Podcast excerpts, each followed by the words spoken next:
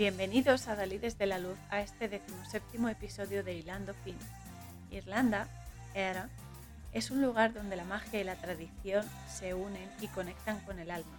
Justamente esta película, Los hijos del ayer, Yesterday's Children en inglés, del año 2000, nos lo demuestra. Dirigida por Marcus Cole y protagonizada por Jane Seymour, que todos conocemos como la Doctora Queen, Clancy Brown, Kyle Howard, Dennis Conway, Devon Murray y Claire Bloom. Soy Cora Muñoz. Comenzamos.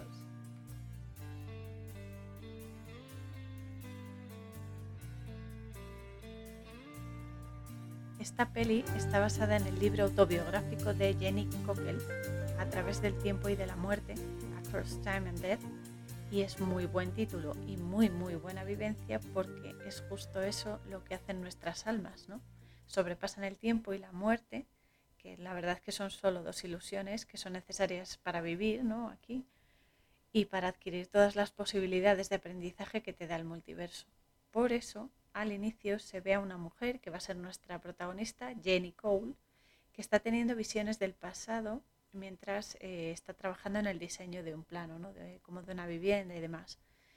Lo que ve son escenas de la Irlanda de los años 30 en las que la gente sale de una iglesia en una aldea, se saludan y demás. Entonces ella coge una hoja de papel y dibuja rápidamente más detalles de esa iglesia, que la ha visto varias veces, entonces va añadiendo más cosas, ¿no? Pero claro, está distraída en el trabajo y bueno, hasta se ha olvidado de recoger a su hijo en el instituto, que luego el hijo la ve en la casa y dice, es que no me has recogido, se te ha olvidado, no sé qué. Entonces, bueno, eh, luego le dice al marido más adelante que es que está embarazada de seis semanas y encima es que están en una situación en la que si no dan un impulso al negocio no van a poder mantener la casa, ni siquiera al bebé, ni pagarle al hijo a la universidad, ni nada es justo ese momento que te está avisando ya de que mm, se avecinan cambios en la vida, cambios sustanciales además. Entonces eh, es eso, ¿no? Esa noche Jenny sigue teniendo sueños sobre ese lugar en Irlanda y se ve en la piel de una mujer llamada Mary Sutton. Y es cuando al día siguiente se lo cuenta a su madre. Y ella, la madre, le enseña, eh, bueno, eh, Jenny le enseña el dibujo de la iglesia y para su sorpresa la madre le dice que ya dibujaba esa iglesia desde que era pequeña y que no hablaba de otra cosa más que de esa iglesia y de su familia irlandesa y demás, ¿no? Entonces le enseña dibujos que había hecho de pequeña y le dice que dejó de tener esos sueños y esas visiones al empezar a ir al colegio. Y a pesar de que el marido de Jenny y el hijo pues como que se ríen un poco de la cosa, ¿no? De lo que le pasa y demás, y lo achacan a los, entre comillas, típicos sueños raros de embarazada. Su madre le pregunta por el lugar exacto de esa aldea, porque eh, hay que aclarar que ellos son americanos y nunca han estado en Irlanda. Luego la conexión que tienen no es que sea directa. Entonces, esto es importante.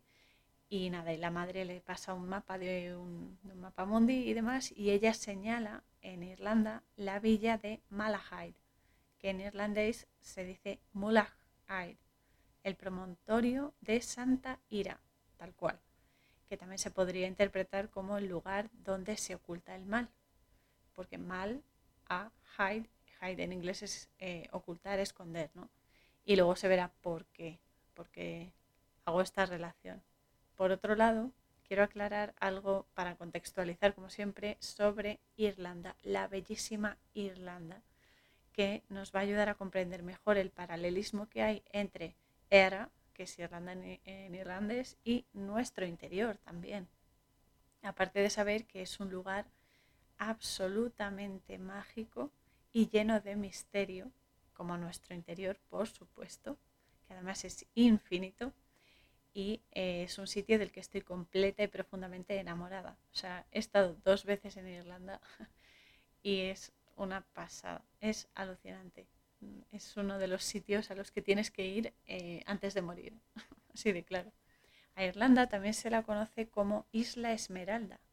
Primero porque ya desde su panorámica, que se ve como un paraíso absoluto, totalmente verde, en medio del salvaje Atlántico, y eso es una maravilla una maravilla. Yo ya eh, he estado dos veces allí, afortunadamente, una en Dunleary que es un pueblecito de Dublín, y la otra en Limerick, en la salvaje costa oeste. y cuando, cuando llegas con el avión, eso es un espectáculo. Aquello es una locura, porque se ve todo tan verde y tan lleno de vida que es que te dan ganas hasta de saltar del avión para bajar rápido.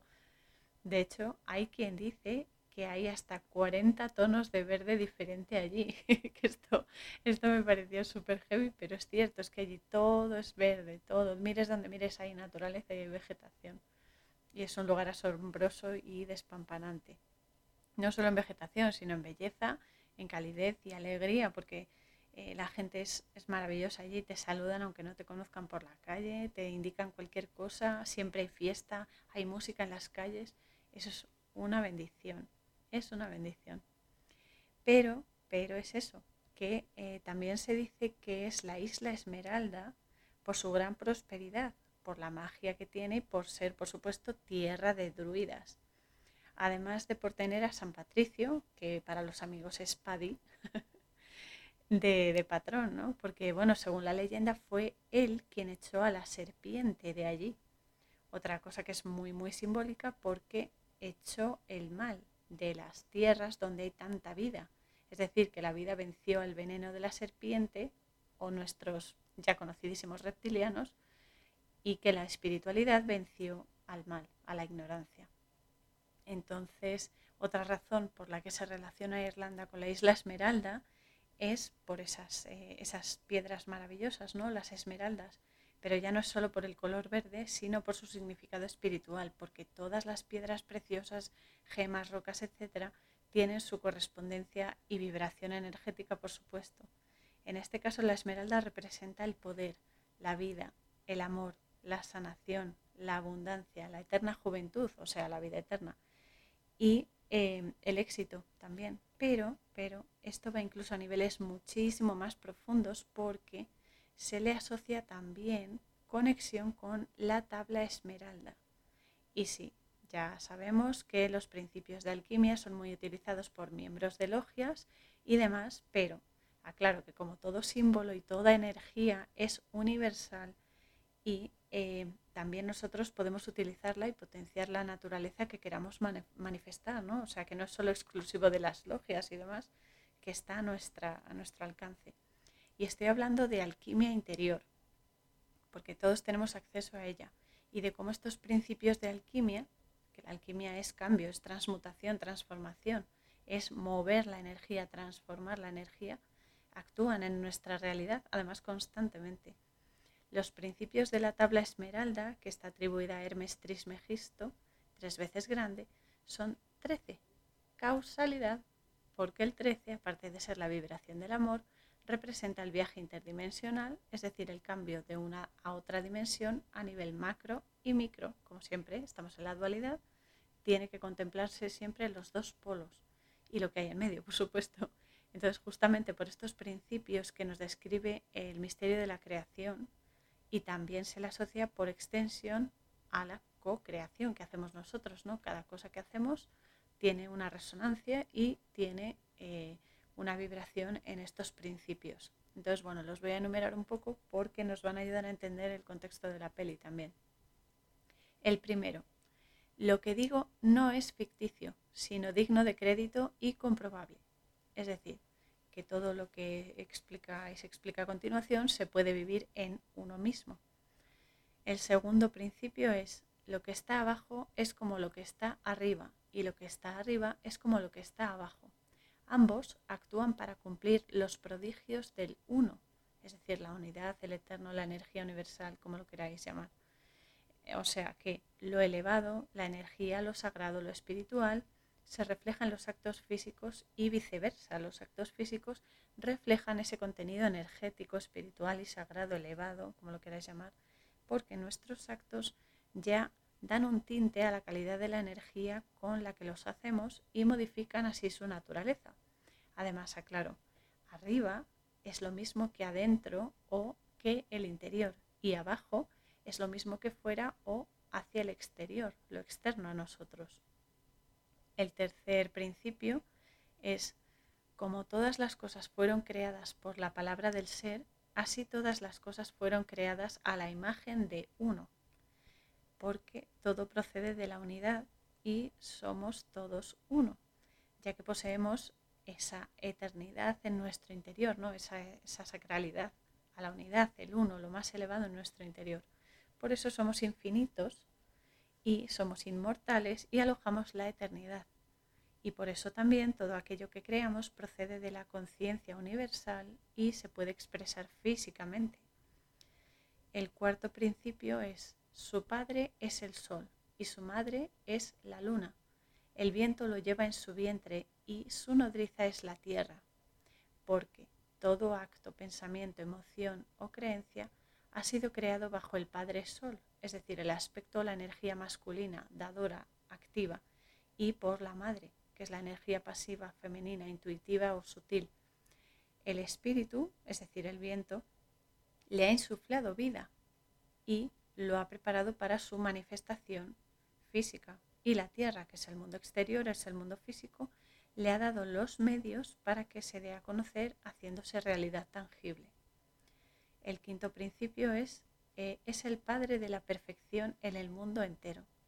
Es decir, el proceso de cambio, la transformación es de lo que y cómo está hecho todo. Nosotros, pero cada pequeña partícula es de lo que está hecho. El sexto principio dice que su poder es fuerte si se transforma en la tierra. Esto es muy importante porque el poder de Dios, de la transformación y la eternidad es fuerte, es decir, tiene peso, tiene consistencia, si se aplican las acciones físicas en cada rutina porque modifican su realidad e incluso la mejoran. El séptimo principio se dice, separa la tierra del fuego, lo sutil de lo burdo pero sé prudente y circunspecto cuando lo hagas. O sea, te está diciendo que hay que aprender a distinguir lo denso de lo liviano y lo material de lo espiritual, pero comprender que ambos son necesarios y complementarios y que unos sin otros solo traen destrucción. El octavo principio dice que eh, dice lo siguiente: usa tu mente por completo y sube de la tierra al cielo y luego nuevamente desciende a la tierra y combina los poderes de lo que está arriba con lo que está abajo. Así ganarás gloria en el mundo entero y la oscuridad saldrá de ti de una vez.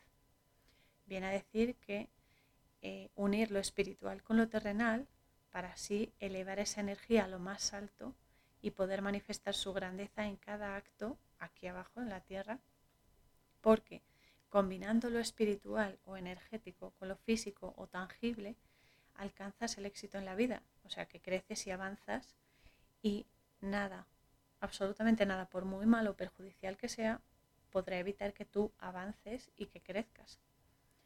El noveno principio es que esto tiene más virtud que la virtud misma, porque controla todas las cosas sutiles y penetra en todas las cosas sólidas.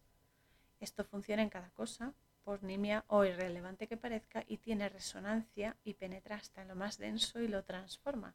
Es decir, que por muy fuerte o por muy grueso que sea algo físicamente hablando, también lo empapa de su energía. El décimo principio dice que este es el modo en que el mundo fue creado.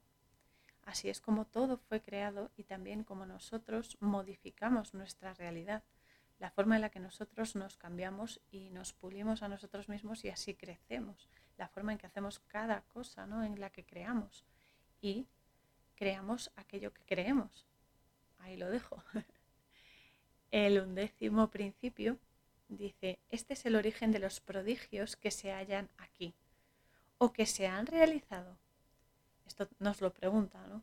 y porque este es el secreto de la vida, ¿no? La magia que todos tenemos a nuestro alcance, eh, si es que aún no la hemos despertado, ¿no? Porque está latente en nosotros y solo hay que despertarla y ponerla en funcionamiento. Esa es nuestra misión, despertarla y ponerla en funcionamiento. Mientras avanzamos, por supuesto. El duodécimo principio dice, esto es por lo que soy llamado Hermes Trismegisto, porque poseo las tres partes de la filosofía cósmica porque posee la Trinidad. Nosotros también la poseemos, la Trinidad y su comprensión, es decir, Madre, Padre, Hijo, cuerpo, mente, espíritu, cielo, tierra, hombre. Además, Hermes fue el mensajero de los dioses griegos, todos lo sabemos, y aquí Hermes Trismegisto nos está transmitiendo la grandeza de la creación, la verdadera magia, ¿no? La magna ciencia, que lo llaman, ahora está muy de moda la magna ciencia y demás, pero es esta, esta es la magia, moldearte a través del cambio, adecuarte a las cosas y eh, a todos los niveles de existencia. Y por último, el decimotercer principio dice, lo que tuve que decir sobre el funcionamiento del Sol ha concluido, porque es así como funciona el cosmos, como funciona todo tipo de energía, la energía, el Sol es la energía, el Sol es el astro, eh, es eh, lo que se representa con la luz, con Dios, con lo que sea. Pues todo lo elevado, todo lo sagrado eh, funciona de esta manera, con estos 13 principios. Entonces, claro, todos estos principios funcionan en nosotros constantemente, seamos o no conscientes de ello, que eso es importante porque tú a lo mejor no te enteras, pero están funcionando así. La calidad es la que tú luego le des, porque cuando eres consciente, la calidad que le das es mejor, ¿no? Si sabes mover la energía. Entonces, claro, conocer su funcionamiento y perfeccionarlo es lo que nos hace invencibles, porque nos ayuda a sobrepasar cualquier situación, por muy complicada que sea, de manera que nos ofrezca aprendizaje, sabiduría y crecimiento. Y por eso mismo también la vida eterna, ya que igualmente sabes el funcionamiento de la realidad y comprendes que exactamente eres inmortal, además de ser eh, un ser de constante abundancia creativa y creadora. Las dos van juntas, son como gemelas, como digo yo. Eh, por esta razón asocian la tabla a Irlanda también, ¿no? La tabla esmeralda a Irlanda, porque claro, una isla tan fructífera y tan llena de vida es como una tabla de salvación en medio de las aguas, ¿no? En medio del caos de la indecisión. Además, es que ya hablando de la peli, va a ser en Irlanda donde Jenny, nuestra protagonista, desarrolle su crecimiento y descubre el cambio que su alma llevó a cabo a lo largo de las vidas. Lo va a manifestar. Por eso la vida es tan curiosa, aunque a veces nos ponga de, los nervios, pero es así. Así que nada, em, ya en la película, eh, la madre de Jenny y ella se van a comprar un mapa de Malahide, de la población esta de, Dublín, y comprueban que el dibujo del mapa que ella había dibujado cuando era pequeña, años atrás, coincide a la perfección con los caminos y la ubicación del lugar en un mapa mm, oficial, ¿no? Entonces, claro, la madre eh, sigue ayudando a Jenny y le da un libro sobre reencarnaciones que escribió un médico, no un doctor. Y la madre se va y eh, Jenny se pone a dibujar el plano en planta de una casa eh, y conecta de nuevo, tiene otra visión, o bueno, otro recuerdo, como se quiera ver, que es bastante desagradable, por cierto, en la que el marido de Mary Sutton, que es la mujer en la que se ve reflejada, le pega y también pega a los niños solo para que le den el dinero, porque mm, él coge el dinero y se emborracha, ¿no? Es su dinámica de vida. Entonces, claro, Jenny decide eh, que quiere conocer a ese médico que escribió el libro porque em, hace sesiones de regresión de hipnosis a vidas pasadas y eso puede ayudarla a comprender el motivo por el que ella ve a esa familia irlandesa en, sus, en su mente, ¿no? en sus visiones y demás. Y hay un momento en el que Jenny le, se lo cuenta al marido y al hijo ¿no? y le dice que todos los que, eh, o sea, el marido le dice que todos los que creen en la reencarnación están locos. Uh. A ver, yo aclaro, una cosa es que tú no entiendas algo y por eso lo niegues o lo ridiculices o por miedo a lo mejor y otra muy diferente es que por esas mismas razones eso no exista, porque en este caso eso existe. Y, vamos, puedo dar muy buena fe de ello, porque es así. Entonces, claro, al final el marido le dice que si eso va a ayudarla a comprender las cosas y demás, lo que le está pasando, pues sí, que vaya a ver a ese médico y no sé qué. Hay que saber que la regresión es un método que se utiliza en psicología, psiquiatría y parapsicología, que esta parte de la parapsicología es la que une todo y te da la respuesta, es la parapsicología es alucinante. Que bueno, que es eso, que estas tres disciplinas utilizan eh, este método de regresión que además utiliza la hipnosis y otros medios de alteración de conciencia y conciencia para ayudar a la persona a recordar y comprender eventos de vidas pasadas, además de también encontrar el origen de traumas, de miedos, etc. Y curiosamente también se llama este, a este método, a esta regresión, se le llama terapia de reencarnación. A mí personalmente nunca me han hecho una regresión y la verdad es que siempre he sentido y sigo sintiendo que no la necesito, aunque no recuerde vidas pasadas, porque, a ver, yo tengo la sensación siempre, y me guío por eso, de que si no recuerdo cosas de mis vidas pasadas es quizás para no, em, para no perjudicarme en esta o condicionarme en esta. Entonces, yo estoy en paz con eso y en principio yo no me he hecho regresiones y en principio no tengo pensado hacerme ninguna, pero eh, bueno, aquel que quiera hacérsela o porque necesite saber, porque necesite respuestas, pues adelante, siempre con cautela, porque no todo el mundo vale para hacer regresiones e hipnotismo y no todo el mundo vale para meterse en tu cabeza. Es importante, pero, pero bueno, siempre se pueden hacer. Y nada, en la peli Jenny eh, llega a la consulta y empiezan eh, la sesión de hipnosis. Van a hacer unas cuantas sesiones y demás. Ella entra en trance a través del metrónomo que va marcando el tiempo y cuenta, el terapeuta cuenta atrás desde 5 a 1 y em, ella empieza a ver escenas de la familia irlandesa durante varias sesiones. El terapeuta le dice que lo que está viendo son recuerdos muy vívidos y que tiene que encontrar la manera de averiguar si esa mujer es real, si existe, y dónde conectan la vida actual que tiene Jenny con la vida de antes que tenía Mary, porque esto eh, es en los años 30, 1932 creo que dice. Pero claro, ella sigue teniendo eh, sueños lúcidos y visiones sobre, sobre ellos, ¿no? algunos muy duros, y se pone a investigar para poder dar con los hijos de Mary y obtener más información y demás. Y hay un momento en el que el hijo de Jenny, que se llama Kevin, le entrega el correo y le dice que no entiende lo que le está pasando, que qué es lo que pasa, que si ella es Jenny o es Mary. Y además es que me encanta porque ella le explica que cree que es el mismo alma en diferentes vidas. Anteriormente fue Mary, pero ahora es Jenny. Es el mismo alma, solo que con diferentes avatares.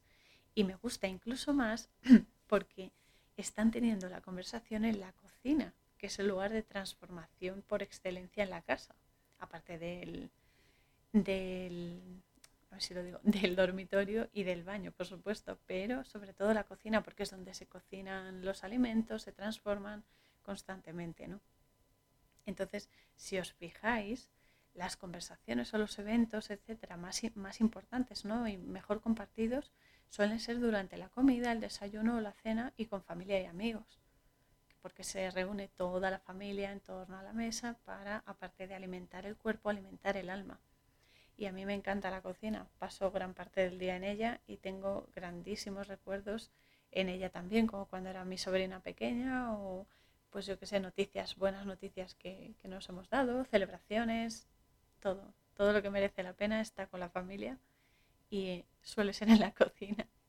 Además, si se tiene que hablar de algo importante, la cocina es el lugar idóneo, porque se transforma todo allí, no solo lo físico, sino la energía. Así que nada, Jenny también le dice en la peli a su hijo, a Kevin, mientras están hablando ahí en la cocina, que las almas eh, que desencarnan muy pronto vuelven para terminar lo que no pudieron eh, dejar hecho antes. Aunque yo siempre he oído lo contrario, siempre he oído que las almas eh, jóvenes que se van muy pronto, que mueren muy pronto, pues al nacer o de pequeños y tal, es porque no les queda ya nada más por hacer, porque lo han terminado todo y ya no necesitan encarnar más. Pero bueno, yo ahí no sé, no sé muy bien qué decir porque la verdad es que no, no lo sé ciertamente. Pero bueno, están ahí las dos opciones. Quizás haya varios casos en las que valgan las dos, no lo sé. Pero bueno, Jenny tiene eh, otra visión mientras tanto, mientras está cocinando, porque el hijo se va, ella sigue cocinando, está partiendo una cebolla, no sé qué, la echa a la, cacerola y tal. Pero claro, tiene esa visión en la que Mary le hace prometer a, su hijo, a su hijo mayor, a Sonny, que si ella muere durante el parto porque está otra vez embarazada, eh, él cuidará de sus hermanos y eh, los mantendrá unidos ¿no? y protegidos. Y claro, es tan potente la visión que se despierta de ella y se le quema el puchero y se quema también la mano. Justo entonces llega la madre y le da tres billetes de, avión a Irlanda para que vayan eh, ella, el marido y el hijo allí y solucionen todo este jaleo de, de las visiones, de esta familia, no sé qué. Pero claro, cuando se lo cuenta al marido, el marido se niega rotundamente y dice que él no cree en eso de las reencarnaciones y nada, y Jenny le dice que si no cree en eso, entonces tampoco cree en ella, que le está pasando eso a ella. Y el hijo, nada, le, dice que sí, que se va con ella a Irlanda, que no se preocupe y demás. Obviamente se van los dos, ¿no? Y eh, mientras van en el avión, las panorámicas que salen son alucinantes, porque es que es un lugar, es un lugar de verdad alucinante. Es la esmeralda del mundo. Ahí lo dejo. Y me quedo corta. Además es que luego se ve que ya han tomado tierra, ¿no? Y Kevin y, Jenny van en un coche que han alquilado y casi tienen un percance con el coche porque allí se conduce al revés que en España, en sentidos inversos, ¿no? Y me hace recordar la primera vez que estuve en Allery, que es un pueblecito, una aldeida de, Dublín, en la costa este, que, es eso, ¿no? Que según llegamos eh, del aeropuerto, vino a recogerme la familia de acogida, en ese momento, en 2007 fue, y me senté, o sea, me metí en el asiento del copiloto, ¿no? Del coche, que allí es el del conductor. y me preguntó la madre que si iba a conducir yo. Y le dije, no, no, uy, lo que me faltaba, digo, entonces no, no hubiésemos llegado vivos a, a la casa. Madre mía. Y luego otra cosa igual, el tema de cruzar la calle, eso es un jaleo porque hasta que te acostumbras a mirar al lado contrario y cruzar sin que te atropellen tela. es muy fuerte. Que además yo estuve tres semanas allí, las dos veces que ido estuve tres semanas por un curso de inglés y tal. Y cuando ya te estás acostumbrando a cruzar bien y demás y a esa atmósfera tan maravillosa que tiene Irlanda, ya es prácticamente cuando te tienes que ir y es como, ay, me falta tiempo. Y de hecho dicen, hay un dicho irlandés que dice que si la persona que va tres veces acaba estando allí de por vida en Irlanda. Yo ya llevo dos, ya veremos la tercera. Pero bueno, el caso es que ellos, eh, mm, Jenny y su, y su hijo, llegan a la carnicería que la mujer esta, Mary, y el marido tenían en los años 30, que sí, que sigue allí, y eh, también encuentran la iglesia en el lugar justo donde, donde Mary lo, o sea, donde Jenny, perdón, lo dibujó. Así que entran en la iglesia y el cura les deja mirar los certificados de defunción por si encuentran a esta mujer, al marido, lo que sea.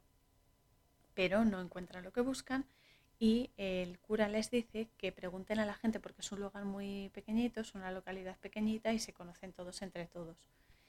Y nada, van preguntando, pero bueno, nadie les sabe decir y tal.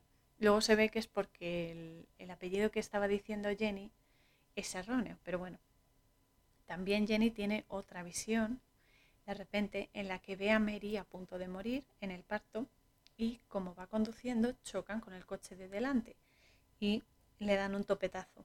Entonces ella eh, se va de nuevo al hostal a reposar y demás y el hijo llama mientras tanto por teléfono al padre y le dice que se venga para allá con ellos, que han tenido un accidente y demás. Pero luego, justo cuando salen a dar un paseo para que Jenny se despeje y demás, un hombre que conoció días antes en el embarcadero, cuando estaban preguntando y tal, por si conocían a la familia y eso, pues le presenta a otro hombre que sí conoció a Sonny. Sonny era el hijo mayor de Mary.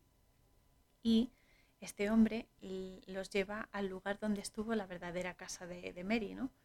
Y allí Jenny, pues al estar en las ruinas de la casa y demás, tiene más visiones y luego por fin llega el marido y ella eh, es cuando descubre la tumba real de Mary.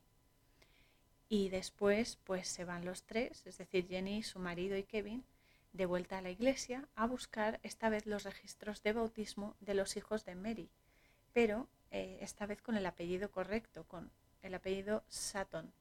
Y el cura, hablando con Jenny, le dice, creo que el alma humana no muere y, aunque yo personalmente creo que no puede renacer, puede darse la posibilidad, bajo extraordinarias circunstancias, de que un alma hable a través de otra. El espíritu de esta mujer podría estar hablando a través de usted para encontrar a sus hijos. No es un caso de reencarnación, lo sé, es un caso de interpretación. me encanta, me encanta esta, esto que le dice el cura a la mujer porque dice que no es reencarnación per se, sino que es como una interpretación, porque el alma de Mary Sutton está, en cierto modo, eh, siendo canalizada a través de Jenny. Pero bueno, aquí cada uno que lo piense y lo juzgue. Yo sigo pensando que es una reencarnación, pero cada uno que haga su, su croquis mental. Y nada, finalmente, Kevin, eh, el hijo de Jenny, encuentra los registros de bautismo y a la salida de la iglesia, Jenny descubre a Sonny, el verdadero hijo de Mary, el hijo mayor, que está dejando unas flores en la tumba de su madre y se, es antigua y demás. Entonces ella se acerca y le explica, con pelos y señales además, todo lo que le ha estado pasando esos días y también le propone encontrar a sus otros hermanos. Pero claro, él se niega en rotundo y Mary, o sea, Jenny no entiende por qué. Porque no, no entiende, no es lógico que él no quiera ver a sus hermanos y demás. Aún así, ella, que es un poco cabezona, pero bueno, tiene una razón importante porque recordemos que es Mary a través de Jenny la que está actuando, ¿no? El alma. Entonces, claro, eh, Jenny se pone a investigar y a llamar a gente y demás y encuentra a los hermanos y se lo dice a Sony, porque siente que así debe ser, o sea, ella realmente siente que deben juntarse los hermanos otra vez y recuperar esos años que han estado separados. Entonces aquí Sony le da las gracias y le confiesa que al morir su madre, el padre que estaba siempre borracho y demás, los explotaba trabajando en el campo y que cuando el padre dormía, él aprovechó y se llevó a sus hermanos a un orfanato y los dejó allí, porque eh, a niños de la edad de Sony pues no los admitían porque eran demasiado mayores. Entonces, claro, no se perdona haber fallado eh, la promesa que le hizo a su, a su madre y a sus hermanos, ¿no? de mantenerlos a todos juntos y unidos y protegidos del padre. Entonces, nada, al final se reúnen todos los hermanos y también Sony pues cede y va para allá, porque él quiere ver a sus hermanos en el fondo, ¿no? Lo, que le da miedo es que no le perdonen, pero los hermanos le, acogen ahí con todo su cariño y todo su, amor y su alegría de estar juntos. Y, nada, y entonces, eh, pues eso, se reúnen, están ahí felices y demás. Y pasa el tiempo, pasan unos meses y tal, y Jenny se ve que ya ha dado a luz a su hija pequeña y eh, el hijo que trae el correo le da una carta de Sony que eh, le ha escrito una carta eh, y demás y le manda una foto de la madre de Mary, de Mary Sutton, para que Jenny se la quede y en la que se ve que Jenny y Mary son la misma persona. También le invita a que vayan todos allí de nuevo a Irlanda ese mismo verano porque quieren mantenerse unidos y ver a la niña, a la pequeña hija crecer y demás. Y claro, mantenerse juntos porque se han reencontrado y Sony le dice que no quiere volver a perderla, que ya la perdió cuando era pequeño, pero no quiere volver a perderla. Entonces es una historia muy bonita y aquí se entiende por qué eh, Jenny tenía esas visiones porque de alguna manera ella estaba recordando lo que había hecho en vidas pasadas con la ayuda de su alma.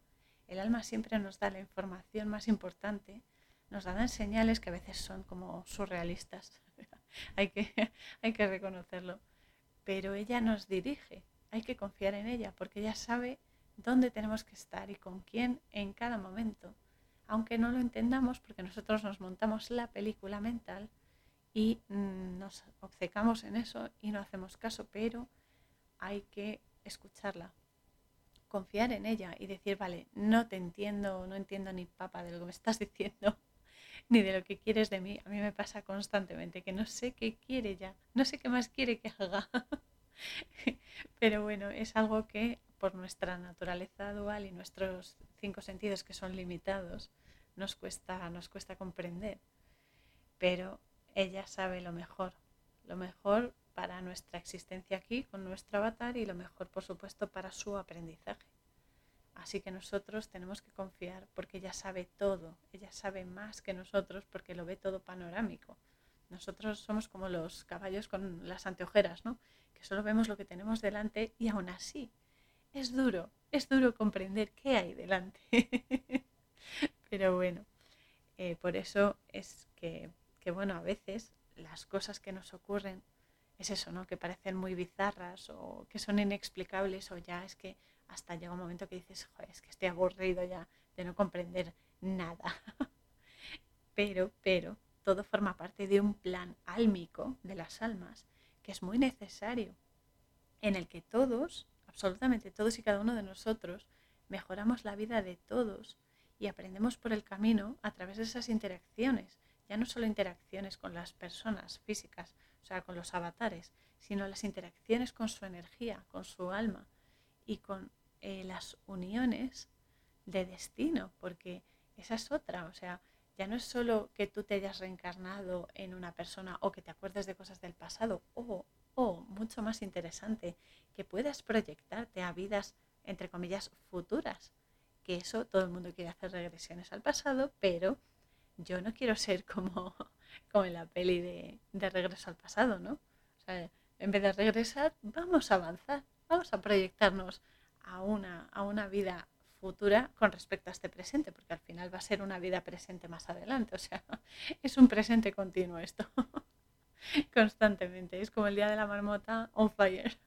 Pero bueno, ¿qué es eso, no? Que, que ya no es solamente esas proyecciones, sino las conexiones de las almas y cómo se ayudan entre ellas, cómo se compensan las cosas entre las almas, cómo algunas almas se vuelven a, a encontrar en varias existencias o cómo no se vuelven a encontrar.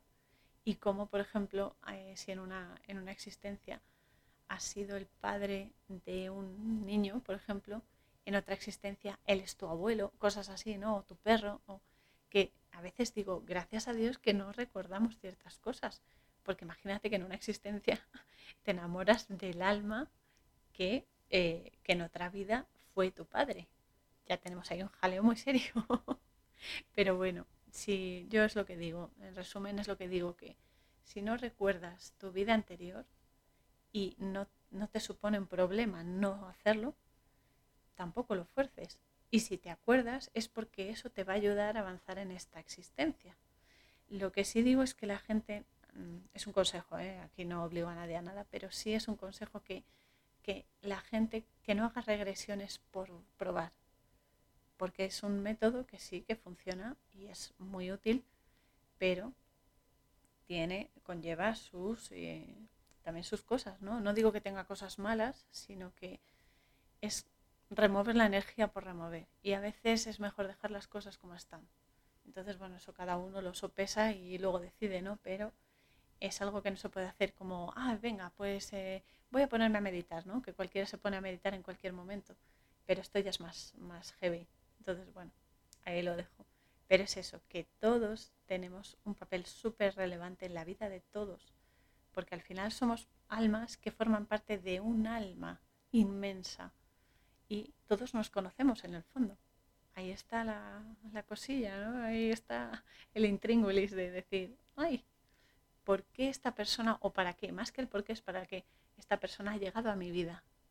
Ese, ese es el, entre comillas, ese es el juego, ¿no? Es decir, ¿qué le puedo dar yo a esta persona y qué voy a recibir de esta persona para poder entender por qué esta conexión, por qué tu alma ha querido que conozcas a esta persona y no a otra, por ejemplo, o viceversa, ¿no? Que no la hayas conocido y, y ya está, ¿no? Entonces el alma hay que comprender que es inmortal, es inmortal, porque aunque tú cambies de estado, que la muerte, muerte, todo el mundo con la muerte, la muerte, la muerte es solamente un estado, un cambio de estado, un proceso. Un proceso y todo el mundo lo llama la parca. bueno, ya lo he dicho otras veces, a mí no me gusta ese nombre, no me gusta la parca, es como, va, la parca, suena, suena un poco peyorativo. Entonces, yo, para mí es mi vieja amiga. De hecho, tengo un poema que se llama así, mi vieja amiga. Y, y es eso, ¿no? Ella se agradece que alguien te acompañe en ese cambio para para no estar solo ¿no? en, ese momento. Yo que he estado a punto ahí de uh, cruzar varias veces y se agradece que no te sientas solo, que no, que no tengas miedo, se agradece muchísimo y es por eso, por ese proceso. Además es un momento, no, no dura 80 años eso, o sea, es un momento, es un suspiro y se acabó. se acabó, pero sigues, o sea, por eso eres inmortal. Eres un ser inmortal, porque sigues viviendo más allá de eso. Y ese es el, el mayor regalo que tenemos. aunque no lo comprendamos, porque a veces es, madre mía, madre mía, los, las movidas que me estás metiendo, eh, que no me das tregua. ¿Por qué me metes en estas historias? ¿Por qué no me das un descansito? ¿Y por qué no coinciden las cosas con lo que yo espero de la vida? Para, para variar un poco. Pero bueno, aunque no se comprenda por qué salen las cosas como salen o como no salen, hay que confiar en ella, hay que confiar en nuestra alma y en las señales que, nos va dejando, porque ella no nos deja solos, ella viene con nosotros y nos indica, eh, ¿qué es por aquí? ¿Qué es por aquí? Mira, ¿no ves eso? ¿Qué es por ahí? Y la historia es estar atentos a, a, esas señales, ¿no? Y porque es eso, así, solo así se comprende el verdadero motivo de la existencia. Y el verdadero motivo de la existencia es el amor. Es el amor, porque el amor es luz y la luz es energía, la energía es infinita, es eterna. Y venimos aquí a eso, a amar y a ser felices y hay que, hay que disfrutar la vida. La vida tiene problemas porque a través de eso aprendemos, pero hay que disfrutarla. Hay muchas cosas, muchísimas cosas por las que ser felices y estar agradecidos. Tenemos nuestra familia, el que tenga trabajo tiene trabajo, no es mi caso de ahora, pero bueno, cuando lo he tenido lo he agradecido y lo sigo agradeciendo. Tenemos aire, ¿no? Cada, cada respiración te mantiene un segundo más vivo. Eso hay que ser hay que ser eh, agradecidos. Tienes comida en un plato varias veces al día, tienes una casa, esté mejor, esté peor, tienes una casa donde vivir. Hay mucha gente que tiene muy poco y aún así es agradecida. De eso se trata, de, de, ver cada, cada pequeño detalle como una bendición. Y ese es el, hasta donde yo he descodificado esto, ese es el, el kit de la cuestión. Así que bueno, como siempre, os animo a que echéis un vistacillo, si queréis, al contenido de, de mi web, coraurzon.wixsite.com barra la posada fronteriza, donde encontraréis el resto de episodios del podcast, de este podcast Hilando Fino. También encontraréis el reposo interior, que es el blog, y eh, las webs amigas, que tengo a eh, la web de El Suspiro Cabal, de mi querido Antonio Chávez, que es un mecubal, es decir, un cabalista, y un tzadik, que es sabio y justo, absolutamente. Y también su canal de YouTube con ese mismo nombre, El Suspiro Cabal, donde tenéis eh, conocimiento muy, muy importante y muy relevante sobre Kabbalah. Kabbalah en el sentido de, eh, del conocimiento del sistema de la vida. No me estoy refiriendo al Kabbalah de, de los Illuminati ni cosas así. No, no, no. Esto es el conocimiento de la vida Luego también tenéis la web de mi amado Enrique Pérez, exponiendo la verdad, y también su canal de YouTube con igualmente ese mismo nombre, exponiendo la verdad, donde encontraréis material de primera sobre primado negativo, condicionamiento y programación predictiva en pelis y series a través de sus directos. Y también tenéis, eh, podéis eh, echar un vistazo a la web de William Stillman, que es un psíquico que tuvo eh, síndrome de Asperger y que trabaja con personas autistas, especialmente con niños, y cuyo trabajo es muy, muy esperanzador. También eh, oferta sus libros y demás, yo los recomiendo porque me he leído uno y es muy iluminativo y muy iluminador. Y es, es alucinante. Eh, no he tenido la oportunidad de hablar con él, pero, pero siento que está haciendo una labor muy, muy importante para entender que las personas somos almas en un cuerpo físico y todos somos bellísimos y todos somos sagrados. Da igual la condición que tengas, eres sagrado y como tal te deben tratar y debemos tratar. También os adelanto que el próximo sábado 14 de agosto de 2021 aprenderemos a saborear la energía sí, sí, lo he dicho bien, a saborear la energía a través de la película Como agua para chocolate de 1992, que está basada en la novela homónima de Laura Esquivel, que es eh, realismo mágico, que tanto me gusta, me gusta muchísimo, y que para todos a los que nos gusta la comida mexicana va a ser una gozada y nos vamos a poner las botas. Así que tirad del hilo y expandid vuestra luz al máximo, Adalides. Que todo, absolutamente todo, os impulse en vuestra búsqueda de la verdad y una vez la halléis, sed esa verdad. Os mando un abrazo apretadísimo a todos y nos vemos en el próximo episodio. Canción Spirit of Fire. Música www.50sounds.com barra.